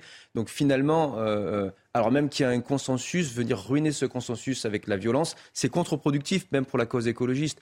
Alors on retrouve avec ce mouvement idéologique ce qu'on a vécu avec des mouvements légitimes, par exemple au XIXe siècle avec le mouvement ouvrier, mm. où il y avait les réalistes, la majorité des gens, et puis des minorités radicales qui dérivent vers une forme de millénarisme, voire d'eschatologisme, où on attend la fin des temps. On dirait que parfois, eux-mêmes se réjouissent finalement de la fin des temps ou de, la fin du monde. Euh, le sujet, c'est est-ce que c'est facile pour les gouvernements, quels qu'ils soient, le français ou d'autres, de lutter contre ces mouvements. Ah non, c'est pas si facile que ça. Alors oui, on doit les encourager à réprimer la violence, mais c'est vrai qu'au niveau de la prise de position, c'est toujours difficile d'expliquer que finalement les objectifs, les dessins, comme on l'a fait là, sont, valides et, finalement sont respectables, mais que les moyens utilisés sont, sont pas les bons. Donc il faut quand même pas négliger l'ampleur de la tâche. Ça va être très difficile pour tous les gouvernements de parler le monde de répondre à ceux qui considèrent que c'est une urgence euh, par rapport à ceux qui, au contraire, ont une approche plus réaliste et plus graduelle des choses. Euh, Bernard Carayon, euh, quel était l'objectif de votre conférence de presse euh, hier? Évidemment, d'apporter votre soutien à cet agriculteur, mais c'était quoi les messages que vous souhaitiez délivrer hier? Ben, je voulais déjà que les journalistes qui viennent soient les témoins de ce qui s'est passé. Parce que nous avons diffusé des photos, parfois des, petites vidéos, mais, mais voir sur place le massacre d'arbres c'est ce qu'on appelle euh, un écocide, dans le fond. C'est un petit écocide. On parle beaucoup euh, des, scandales écologistes d'un certain nombre de, grandes entreprises dans la chimie, dans le pétrole, euh, dans le gaz, etc. Mais quand ce sont des écologistes qui mènent une, opération écocide qui consiste à détruire des arbres, des arbres, c'est pas des arbres à charbon. Et, ces gens-là qui, attaquent des agriculteurs qui, dans le fond, détestent leur mode de vie, détestent leur tradition, détestent leur identité paysanne, alors qu'ils se prétendent descendants eux-mêmes de paysans, mais c'est du, foutage de gueule, comme, on dit euh, aujourd'hui. Et jamais ils ne s'interrogent, par exemple, sur les conséquences de la suppression euh, de la filière nucléaire en Allemagne. Les deux tiers des particules qui, vont de l'Est de la France vers la capitale parisienne, vers, Paris, les deux tiers viennent de centrales à charbon allemandes qui ont été relancées à la suite de la fermeture des centrales nucléaires. Ils protestent contre ça? Ils, vont au pied des centrales à charbon allemandes? Jamais. Jamais. Euh, euh, Chinois, Américains et Indiens, c'est les trois, les, trois quarts, les deux tiers, pardon, des émissions de CO2 dans le monde. Ils vont protester là-bas? Jamais. Jamais. Ils font peser sur la France et en l'espèce sur les plus petits, des petites entreprises, des paysans, euh, le, poids de leur idéologie, avec la violence. Ils sont une minorité, ils veulent imposer la loi d'une minorité, y compris par la violence, avec des actions brutales, avec des actions clandestines, au nom d'une idéologie grotesque, dangereuse, et on laisse faire ça. Mais il faut se réveiller. Merci euh, beaucoup Bernard euh, Carayon, euh, maire LR de Lavore. Juste pas, pas d'autres précisions sur l'enquête, on n'en sait pas plus, tant que je vous ai en direct. Non, il y a eu un, communiqué aujourd'hui de, de, revendication, ça s'appelle les chardons. tout le monde sait que les chardons, c'est quelque chose qui pique, c'est le moins qu'on puisse dire en l'espèce. Mmh. mais ces, écologistes prétendent être descendants de, paysans qui ont fait la France. Je n'y crois pas beaucoup. En revanche, il y a eu À l'avant, il y a une, manifestation d'écologistes radicaux il y a une quinzaine de jours. Euh, ils avaient ciblé l'entreprise, ils avaient ciblé la parcelle qui passe du bio euh, au conventionnel. Bon, bah, euh, s'il existe une responsabilité morale, elle est bien là. Merci en tous les cas de, votre témoignage et on suivra également cette histoire et, les suites évidemment de, de l'enquête. Merci mille fois Bernard Carayon. On va changer de sujet, si vous le voulez bien. Euh, je voyais qu'on en évoque maintenant. On va aborder, puis on partira en publicité, mais on va commencer à aborder euh, cette polémique entre Jean-Luc Mélenchon et le CRIF, le Conseil représentatif des institutions juives de France.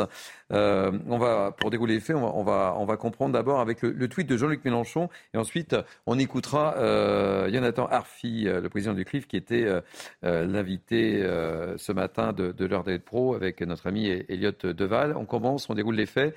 Jean-Luc Mélenchon dit le président du CRIF utilise la cérémonie à la mémoire des victimes de la rafle des Juifs par la police française pour me prendre à partie abject. L'extrême droite n'a plus de limite. Voilà le début.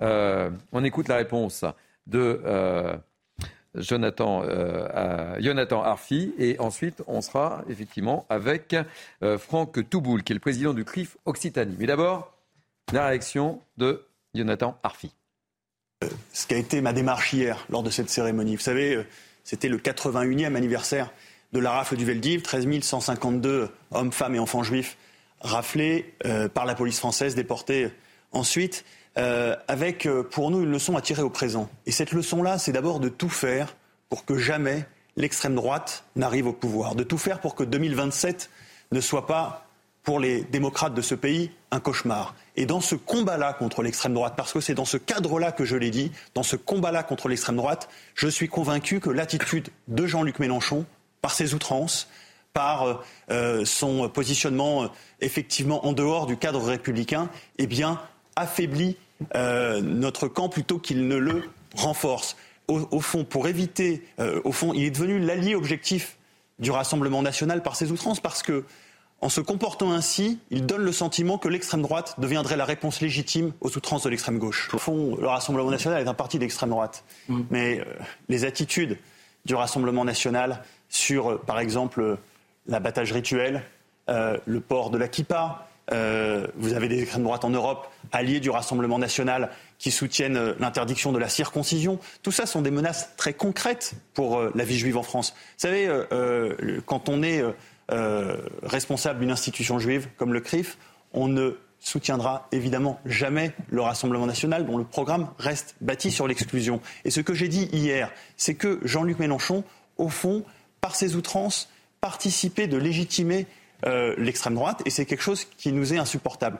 Moi, je suis euh, convaincu que le salut vient nécessairement d'attitudes et d'usages républicains. C'est ce que j'ai rappelé hier. Et euh, effectivement, euh, ça a apparemment rendu fou Jean-Luc Mélenchon. Euh, je, persiste à dire que ces attitudes en font un allié objectif du Rassemblement national. On va retrouver tout de suite Franck Touboul, donc président du CRIF Toulouse Occitanie. Soyez le bienvenu, Franck Touboul. comment vous réagissez effectivement à ce tweet de, Jean-Luc Mélenchon. On parlera d'un autre tweet, hein, parce qu'il a tweeté entre la nuit de samedi et dimanche. Il ne doit pas beaucoup dormir, mais où il s'est attaqué également à Emmanuel Macron. Euh, il a la, la manie du tweet en ce moment, Jean-Luc euh, Mélenchon. Euh, Franck Touboul. Bonjour, bonjour d'abord. Je vais vous dire, vous avez raison, je pense qu'il s'ennuie terriblement, mais la réalité, c'est que nous, on en a marre. nous, en tant que citoyens français, qui que nous soyons, on en a marre de l'entendre tous les jours, insulter quelqu'un, caricaturer quelqu'un, euh, décider de qui est fréquentable et de qui ne l'est pas. Euh, c'est lui qui, euh, pour faire allusion à un de ses propos un jour à propos du CRIF, c'est lui qui pratique le rayon laser pour dire qui est fréquentable, qui ne l'est pas. En réalité, je pense qu'il s'ennuie terriblement et que pour la première fois, il n'a pas de mandat et qu'il qu'il essaie de discipliner ses troupes pour qu'ils le suivent comme des moutons de panurge derrière toutes ces outrances, toutes ces offenses et toutes ces insultes. Donc il n'a pas appelé au calme lors des émeutes et on voit la part de responsabilité qui est la sienne. Je pense qu'il court derrière un électorat qui n'est pas, euh, ça n'est pas une démarche républicaine et vouloir insulter le CRIF le jour où nous commémorons CRIF, qui est une organisation qui a été créée pendant la résistance, le jour même où nous commémorons les victimes de la rafle du Veldiv, en parlant d'extrême droite à propos du CRIF. Mais c'est un oxymore et c'est grotesque. Personne n'y croit les propos que vous avez rappelés de Jonathan Arfi il y a quelques minutes sur votre plateau sont d'une limpidité absolue. Évidemment que l'extrême droite n'est pas l'allié du CRIF. Mais en même temps, je pense, et, Jonathan Arfi a raison, que Jean-Luc Mélenchon est l'allié de l'extrême droite. Parce que, comme vous le disiez précédemment sur le sujet de, de l'écologie, les gens en ont marre de l'excès, en ont marre de la violence, en ont marre de la radicalité et attendent de leurs hommes politiques qu'ils apaisent les discussions, qu'ils apaisent le débat et qu'ils soient à la hauteur de l'immense majorité de la population. Et cette immense majorité de la population, il faut rappeler à Jean-Luc Mélenchon, et je pense que c'est là qu'est née sa véritable aigreur, c'est qu'elle n'a pas voulu de lui majoritairement à trois ou quatre reprises. Comme les gens ne veulent plus de lui, D'abord, lui a compris qu'il ne voulait plus être député, donc il fallait qu'il soit en marge de la, de la vie politique, mais il continue d'exercer une sorte de magistère moral, entre guillemets, sur ses troupes. Et moi, ce que je déplore, ce n'est pas tellement la position euh, des, insoumis, c'est la position de la NUPES. C'est, moi, je sais qu'il existe, et je le sais dans ma région avec Carole Delga, qu'il existe une gauche authentique qui défend les valeurs républicaines, qui est intransigeante avec ces questions et d'extrême droite et d'extrême en général, et qui sait que le CRIF lutte contre l'extrême droite avec autant de force qu'elle. et aujourd'hui, tout le monde est mis euh, dans le, dans le même sac par Jean-Luc Mélenchon et ça devient véritablement insupportable. Moi, ce que j'appelle et ce que je demande, c'est qu'il se taise. Et comme il a manifesté, protesté pour la retraite à, 60 ans, qu'il la prenne, son âge est révolu désormais, qu'il prenne sa retraite. Euh, Franck Touboul, vous restez avec nous. On va marquer une petite pause publicitaire et on se retrouve et on poursuit le débat avec euh, Caroline Pilas, Sébastien Lay et Joseph Tounel. À tout de suite. C'est la dernière ligne droite pour Mini News été. Le temps passe très très vite, décidément. Euh, avec moi toujours Caroline Pilastre, Sébastien Laille et, Joseph Touvenel. Et en direct avec nous, euh, Franck Touboul, président du CRIF Toulouse Occitanie. Euh, on, évoquait cette, cette polémique entre le CRIF et, Jean-Luc Mélenchon. petit tour de, plateau et on vient vers vous tout de suite, Franck Touboul. Que vous inspire cette prise de position de Jean-Luc Mélenchon, Joseph Tounel On voit qu'il dort pas beaucoup, hein, effectivement. il a une petite manie sur son téléphone. Euh, on l'évoquait ce week-end. Hein, il s'est attaqué Emmanuel Macron. Là, euh, quelques heures après, il s'attaque au dire que certains disent que la vieillesse est un naufrage. Là, effectivement, euh, on voit qu'il y a un problème. Mélenchon, qui il devient acariâtre, cet homme. Mais non seulement il est acariâtre, mais il a des responsabilités toujours par rapport comme. c'est un homme. il n'est plus à l'Assemblée, mais il est quand même là. Mais, mais il a des responsabilités par rapport à l'opinion publique. Il faut rappeler le départ. Le départ, c'est quand Jean-Luc Mélenchon qualifie de déportation l'expulsion d'Israël vers la France d'un ancien terroriste. Déportation. Il, sait ce que ça veut dire depuis la Seconde Guerre mondiale. Il sait que ce sont des hommes, des femmes, des enfants qui ont été entassés pour être emmenés dans des conditions abominables vers la mort. Il, il a conscience de ça et que le CRIF réagisse, mais enfin c'est absolument normal. Derrière, attention aux étiquettes. On sait que tous les totalitarismes pour éviter les oppositions, ne vont pas discuter du fond, mais vont coller des étiquettes. Aujourd'hui, depuis déjà quelques décennies, la mode, c'est l'étiquette d'extrême droite. Alors des gens d'extrême droite, il y en a. Des antisémites d'extrême droite, il y en a. Euh, des néo-nazis, il y en a. Des petites minorités, heureusement, mais il y en a. Mais attention à ne pas rentrer dans, dans ce que fait Mélenchon et ce qu'il essaye de faire avec le CRIF. Alors là, c'est le sommet du ridicule. Cette étiquette qu'on met, regardons qui sont les gens, regardons quelles sont leurs positions, regardons comment ils vivent réellement et ne mettons pas des, étiquettes sur les gens sans discuter avec eux, parce que sinon, c'est la voie au totalitarisme dans laquelle nous amène Mélenchon. Moi, ce qui m'interpelle, c'est qu'on on voit sondage après sondage. Euh, il cherche quoi, Caroline Pilastre, Jean-Luc Mélenchon? Parce qu'on n'a pas le sentiment que les derniers sondages lui soient très favorable. LFI a dévissé pardon, à 8% dans les sondages, hein, c'est ça.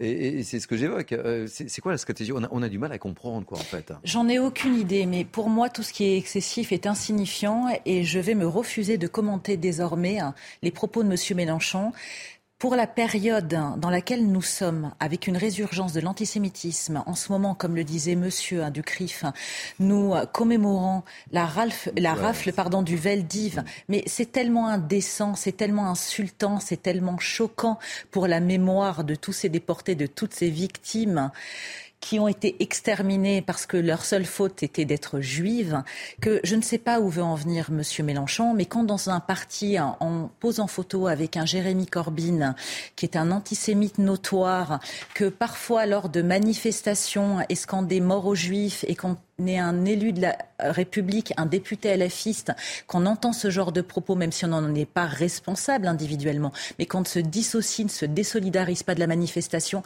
je trouve que c'est une honte pour la République, c'est une honte pour notre histoire. Et je vous dis, moi, je ne veux plus commenter hein, la haine dans laquelle est constamment M. Mélenchon, parce que, comme je le disais hier, c'est du buzz permanent.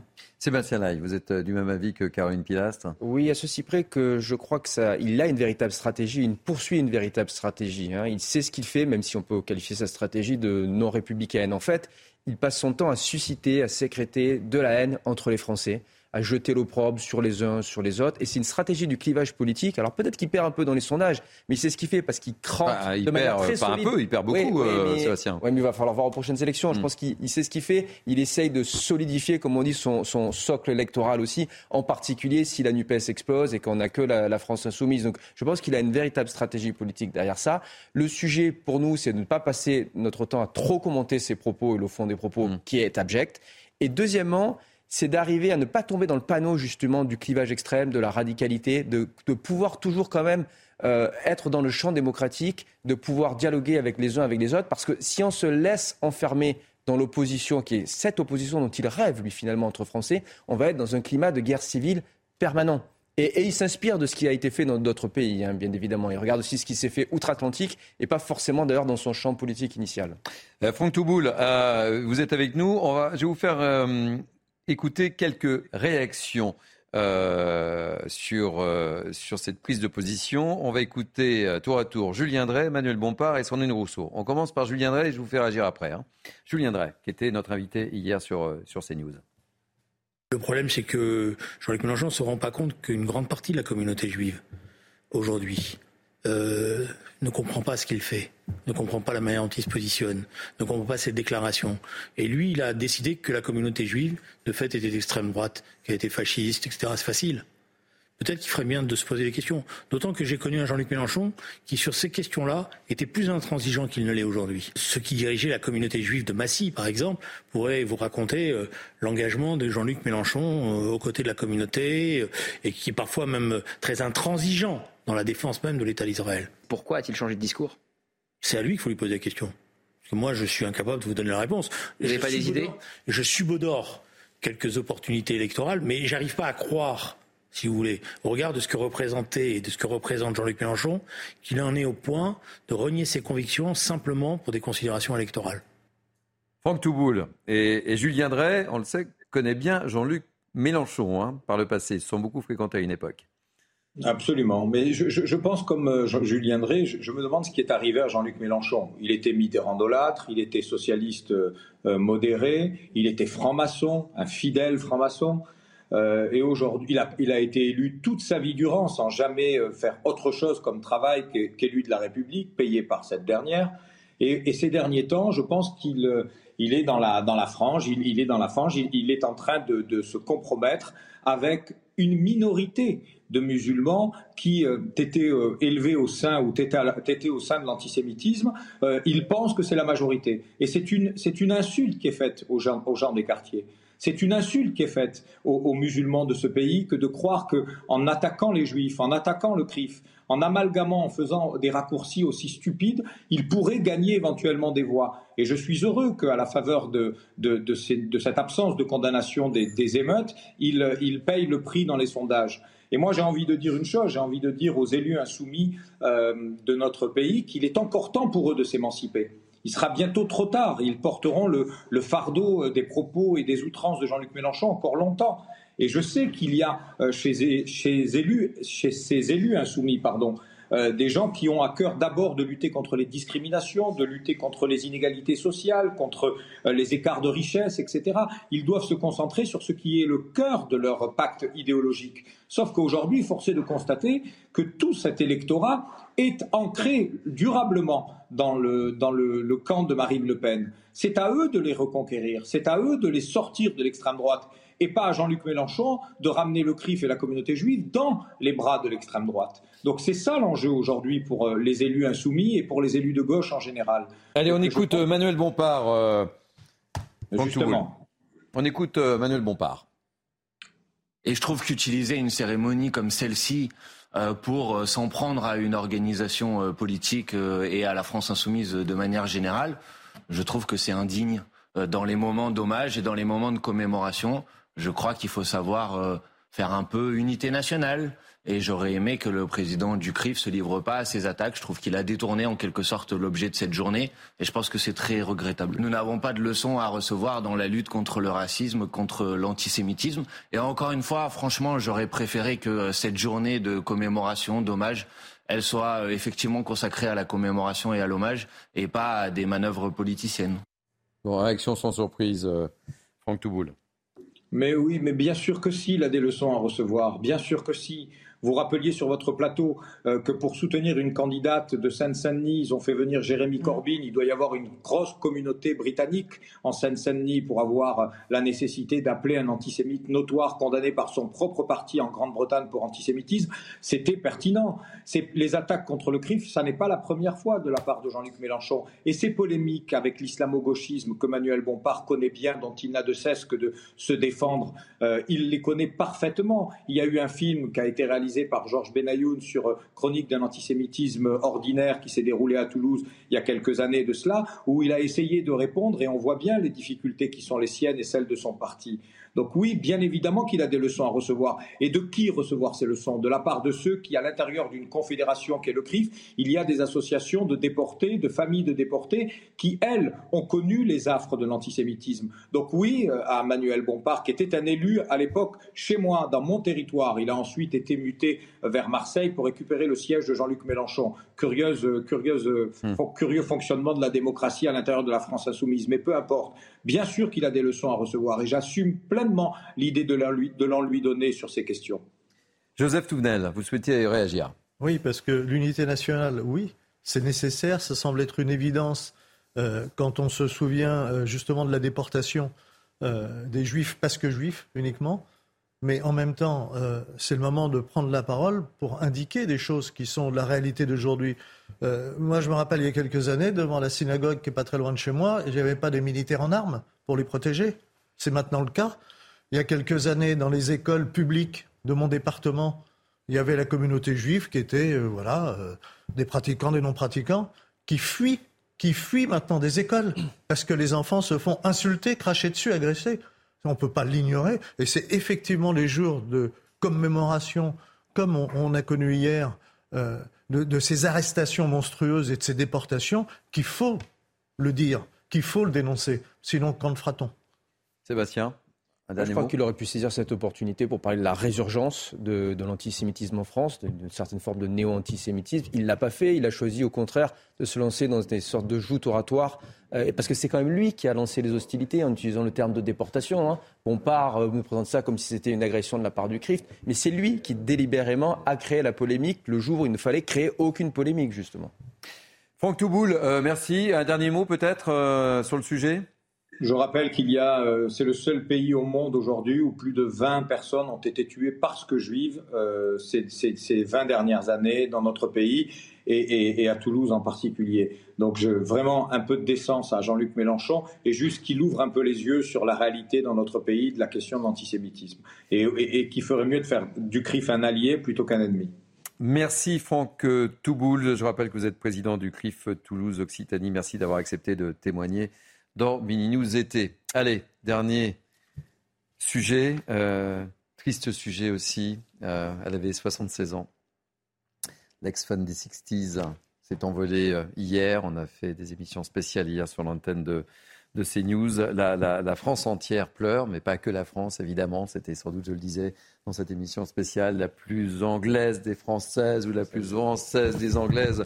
On s'y perd un peu, mais elle était, elle occupait une place très particulière euh, dans le cœur des, Français. Euh, c'était quoi vos, titres préférés de chansons S'il y en a une ou deux, avant qu'on voit le, sujet de Mathilde Ibanez? La période avec euh, Gainsbourg, sans hésitation. Je t'aime moi non plus. Je t'aime moi non plus. Ah ouais, formidable, ah, qui était subversive à l'époque.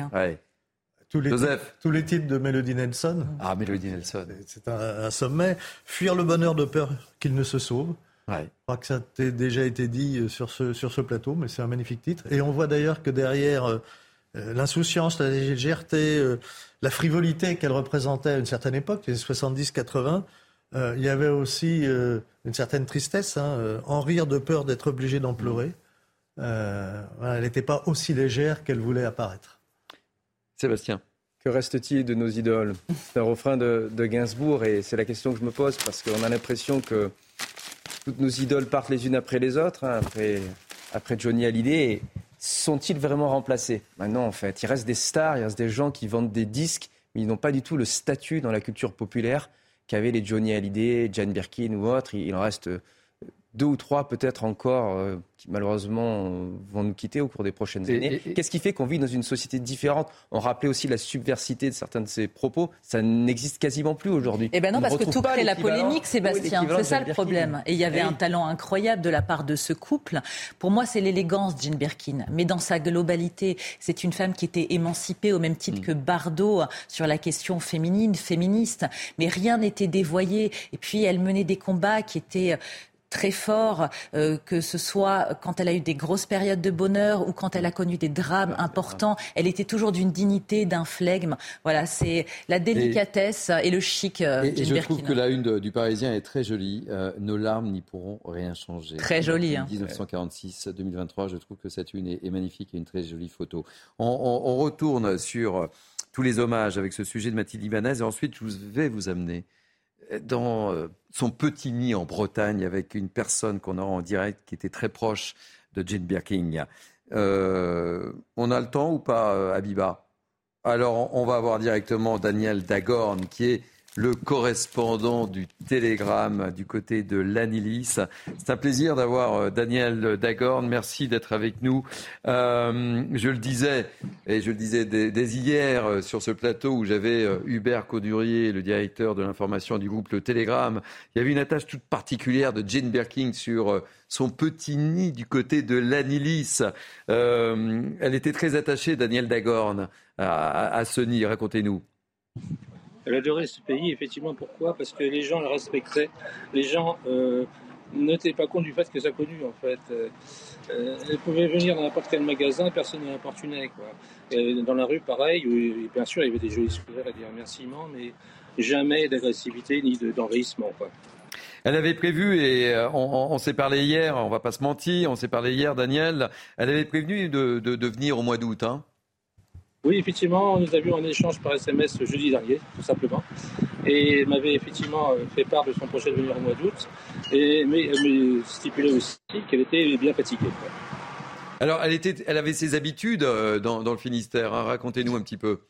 Elle allait manger des huîtres, euh, de, de pratarkoum, on va faire un peu de publicité, mais qui sont d'ailleurs délicieuses. on sera dans la parole au français euh, avec euh, le boulanger de la, commune, où là aussi il avait ses habitudes. Il nous racontera tout ça. Racontez-nous, vous. Ah ben, complètement, effectivement, elle adorait ces lieux, elle adorait évidemment chez Yvon Madec et son épouse, les huîtres Tracoum, elle, elle, en dégustait régulièrement parce qu'elle adorait ça, soit, soit chez eux, soit chez elle, euh, ou dans le restaurant. par exemple, la maison du boulanger, pareil, c'était une cliente très attentive à la qualité justement de ce qui était servi. Euh, j'ai eu l'occasion également de voir Charlotte d'ailleurs ici euh, partager un café avec elle, qui était aussi adorable. Quoi. quelle image euh, gardez-vous, Daniel, de, Jane Birkin? En quelques mots, quelle image C'est une personne qui était très attachante déjà, hein, d'une simplicité totale, qui était, dès qu'on la voyait, on se sentait bien, et quand on, quand on la quittait, on était plein d'énergie, parce que elle savait apporter cette simplicité, cette intelligence et cette sensibilité euh, qui générait chez nous une énergie extraordinaire. Quoi. Et euh, je suppose que beaucoup de personnes sont venues se, recueillir devant, devant la magnifique maison de, Jane. Ah, hier, hier après-midi, j'étais sur place, effectivement, les bouquets abondaient. Et d'après ce qu'on m'a dit, euh, ce matin, il y en a encore plein qui, sont, ont été mis sur place, effectivement. Elle Merci. par le Merci beaucoup Daniel Dagorn. Euh, j'étais très heureux de, vous avoir et je rappelle que vous êtes euh, le correspondant permanent du Télégramme du côté de l'Anilis, un petit coin de Bretagne que je vous conseille d'ailleurs. Et on comprend que Jane Birkin a eu un véritable coup de cœur pour cette région et les huiles de Pratarkoum de, de, chez Madec. Euh, c'est juste un, délice. Et je comprends que Jane Birkin est craqué aussi. Un petit mot très rapide. Sébastien. Moi, Là où je m'interroge, c'est est-ce que, est que, notre société arrivera à nouveau à sécréter des idoles comme, euh, comme Jane Birkin, comme Johnny Hallyday, ou est-ce que ça appartiendra définitivement au passé? Est-ce que ce sont les stars qui ont changé? Est-ce que c'est notre société mm. qui a tout désacralisé? Euh, je sais pas, c'est pas, il faut pas que ce soit juste un mot d'anciens combattants. Hein. Il faut parler aux plus jeunes et il faut savoir si, si eux. Je, ne crois pas quand on parle aux gens aujourd'hui qui ont 20 ans, il n'y a, a, pas d'équivalent. Il y a des stars après des stars, il y a des pseudo-stars maintenant sur les réseaux sociaux, mais il n'y a pas ces monstres sacrés euh, que la France a connus par le passé. Allez, merci de ce témoignage. Merci euh, à vous trois. Merci Caroline Pilas. Merci, Sébastien Lay. Merci Joseph euh, Touvenel. Merci à Abiba qui m'accompagne si fidèlement dans la préparation de, cette émission. Merci à Antoine Estève aussi. Merci à Jacques Sanchez, à Marine Carbalet. Merci aux équipes en régie. C'était qui la réalisation aujourd'hui, Abiba Qui était Nicolas Baillet, voilà, et vous pouvez revivre cette émission sur notre site cnews.fr. Je vous retrouve dans quelques instants pour la parole au français, mais on va se quitter avec Je ne vous dis rien, musique. À tout à l'heure pour la parole au français. Bye bye. 69 année érotique 69